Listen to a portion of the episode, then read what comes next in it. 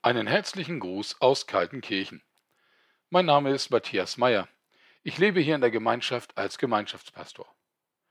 Heute bewegt uns ein sehr herausfordernder Ausspruch aus dem sogenannten Alten Testament. Er stammt vom Propheten Elia. Dieser war vor über eineinhalb Jahrtausenden Prophet im Volk Gottes.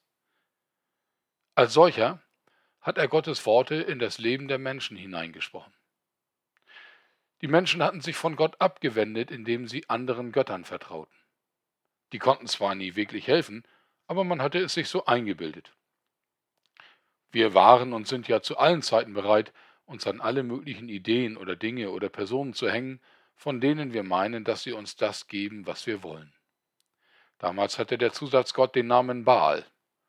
Heute kann es alles sein, wovon wir uns Gutes und mehr Leben versprechen und wonach wir deshalb unsere Lebensgestaltung richten. Wertgegenstände, Ehrungen, Titel und Posten, Personen, Aberglaube, Ideologien, Überzeugungen, was auch immer. Der Prophet sollte dem Volk Gottes aufdecken, dass ihr Vertrauen auf den lebendigen Gott der Bibel nur halbherzig ist, dass sie Gott nur noch als einen Hoffnungsträger ihres Lebens neben anderen sehen. Wir sind es gewohnt, uns überall das rauszupicken, was uns am besten passt und uns zum Beispiel den Menschen zuzuwenden, von denen wir meinen, am meisten profitieren zu können.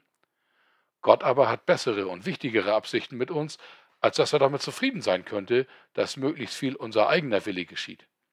Er will keine halbherzige Beziehung zu uns, sondern eine, wo beide, er und wir, sich von ganzem Herzen reinhängen. Deshalb hatte der Prophet Folgendes zu sagen.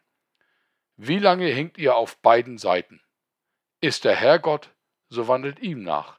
Ist's aber Baal, so wandelt ihm nach.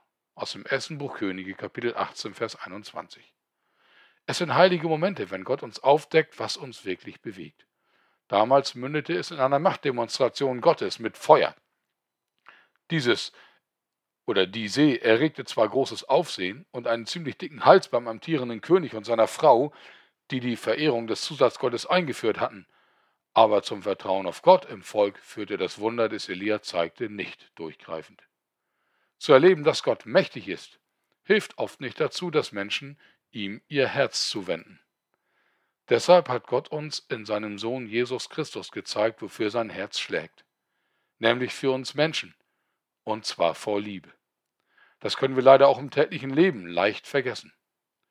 Vor gut zwei Jahren musste ich aufgrund von Stimmproblemen auf eine Stimmenheilkur. Eines Morgens hatte ich mich mit einem ganz seltsamen Bibeltext des Alten Testaments beschäftigt. Zwei Söhne des bekannten Priesters Aaron hatten eines Tages die Idee, Gott einfach ein selbst ausgedachtes Opfer zu bringen. Dafür ließ Gott sie sterben. Für uns klingt das erstmal schrecklich. Kurz zusammengefasst wird daran deutlich, wir können uns Gott nicht auf unsere Weise nähern. Wir Menschen mit unserem im Herzen tief verankerten Misstrauen gegen Gott können von uns aus nicht im Kontakt mit dem heiligen Gott sein. Das wurde an dieser Stelle einmal mehr für alle Zeiten deutlich. Ich konnte dem Geschehen zunächst nicht viel abgewinnen. Beim weiteren Nachdenken fiel mir allerdings auf, dass ich selbst seit vielen Jahren immer wieder einen von mir selbst gewählten Weg suche, um Gott dazu zu bewegen, mich zu lieben. Meinen Perfektionismus. Alles muss fehlerlos sein, sonst bin ich nicht zufrieden und fühle mich entsprechend auch nicht geliebt. Wie noch nie in meinem Leben wurde mir klar, dass ich mit meinem Zwang, immer perfekt sein zu müssen, Gott mit seiner Liebe von mir wegstoße. Ich wollte mich nur geliebt fühlen, wenn meine Maßstäbe erfüllt sind, nämlich erst dann, wenn ich fehlerlos bin.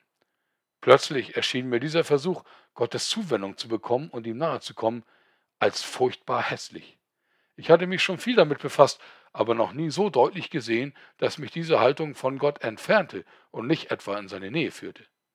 Plötzlich leuchtete mir wieder viel tiefer auf, dass Gott mir und allen Menschen doch längst nahe gekommen ist, in seinem Sohn Jesus Christus.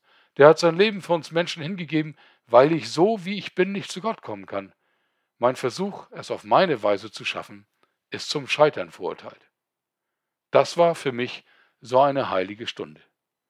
Ich bin einmal mehr dankbar dafür geworden, dass Gott so liebevoll einen Weg zu unserem Herzen sucht, wie wir es verstehen können. Und zu der Zeit, in der wir dafür offen sind. Er möchte gerne unser volles Vertrauen gewinnen und die Halbherzigkeiten in unserem Leben beenden. Heute ist eine Gelegenheit, diesem Gott, der aus Liebe seinen Sohn für dich gegeben hat, dein Herz ganz zuzuwenden.